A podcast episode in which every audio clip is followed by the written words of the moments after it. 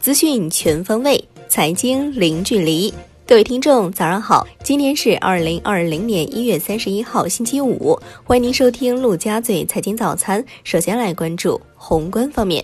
国务院总理李克强表示，加强全国统筹，联合各方面专家开展研发攻关，加快临床药物筛选应用，尽快研制出快速检疫确诊试剂、疫苗、有效药物。增强人民群众抗击疫情的信心。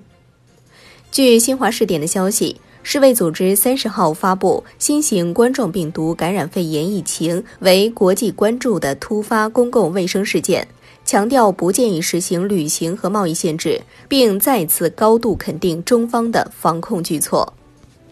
国家发展改革委、商务部联合下发通知，对北方大城市投放冬春蔬菜储备作出部署。要求北方大城市要加强本地市场监测，对社区菜店、超市、农贸市场等终端市场存在蔬菜接应不足的情况，应及时投放储备蔬菜，合理安排零售终端投放布局，保证第一时间上架销售，满足人民群众生活需要。财政部印发通知。要求各级财政部门积极有效发挥职能作用，为打赢疫情防控阻击战提供坚实有力保障，加快资金拨付使用，确保疫情防控资金及时到位。卫健委发布关于进一步做好农村地区新型冠状病毒感染的肺炎疫情防控工作的通知，强化返乡人员、流动人口健康管理，乡镇卫生院。村医院协助做好对返乡人员、流动人口的追踪筛查，加强健康管理。来关注国内股市，香港恒生指数一月三十号收盘跌百分之二点六二，跌破半年线；恒生国际指数跌百分之二点七七，红筹指数跌百分之三点五八，蓝筹股全线下挫。中国医疗集团再度暴涨近百分之三百九十，近两天股价晋升十七倍。鼠年首个交易日，中国台湾加权指数收跌百分之五点七五，创两个半月新低。多家上市公司发布公告，因近期发生的新型冠状病毒感染的肺炎疫情，公司临时股东大会延期，包括新 ST 长投、云天化、粤泰股份、空港股份、新 ST 下工等。金融方面，人民银行上海总部发布。配合做好金融服务和应急保障的通知，要求加大对疫情防控的资金支持，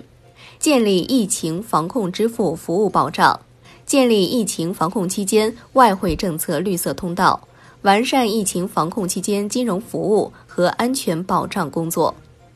税务总局表示，依法将二月份纳税申报期延长至二月二十四号。拓展网上办税覆盖面，进一步做好税务系统防控疫情工作。楼市方面，全国多个楼盘主动停业，多家房企开启线上销售通道。截至三十号，南昌、成都、福州、广西、绵阳、重庆、南京、昆明等超过二十个省市的房管部门、行业协会积极发布相关通知和倡议，暂关售楼处和门店。暂停售楼处销售活动。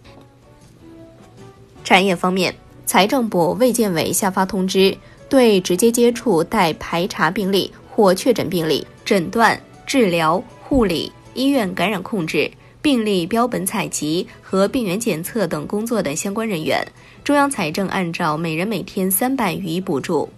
对于参加疫情防控的其他医务人员和防疫工作者，中央财政按照每人每天二百予以补助。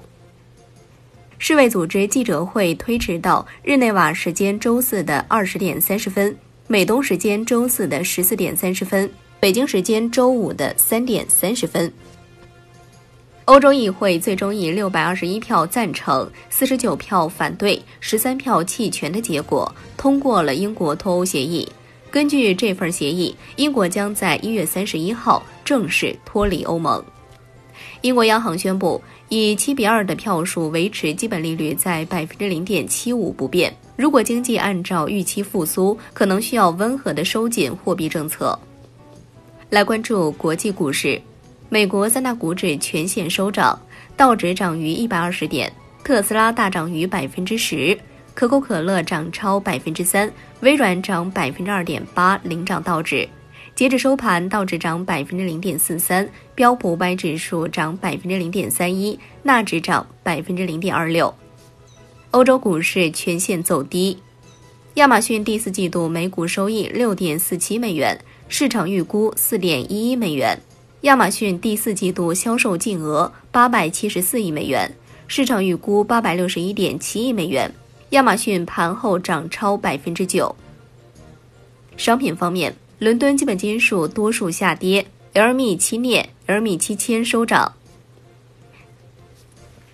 美国商品期货交易委员会以三比二的投票比例提出仓位限制新规，放宽对原油和金属衍生品投机的限制。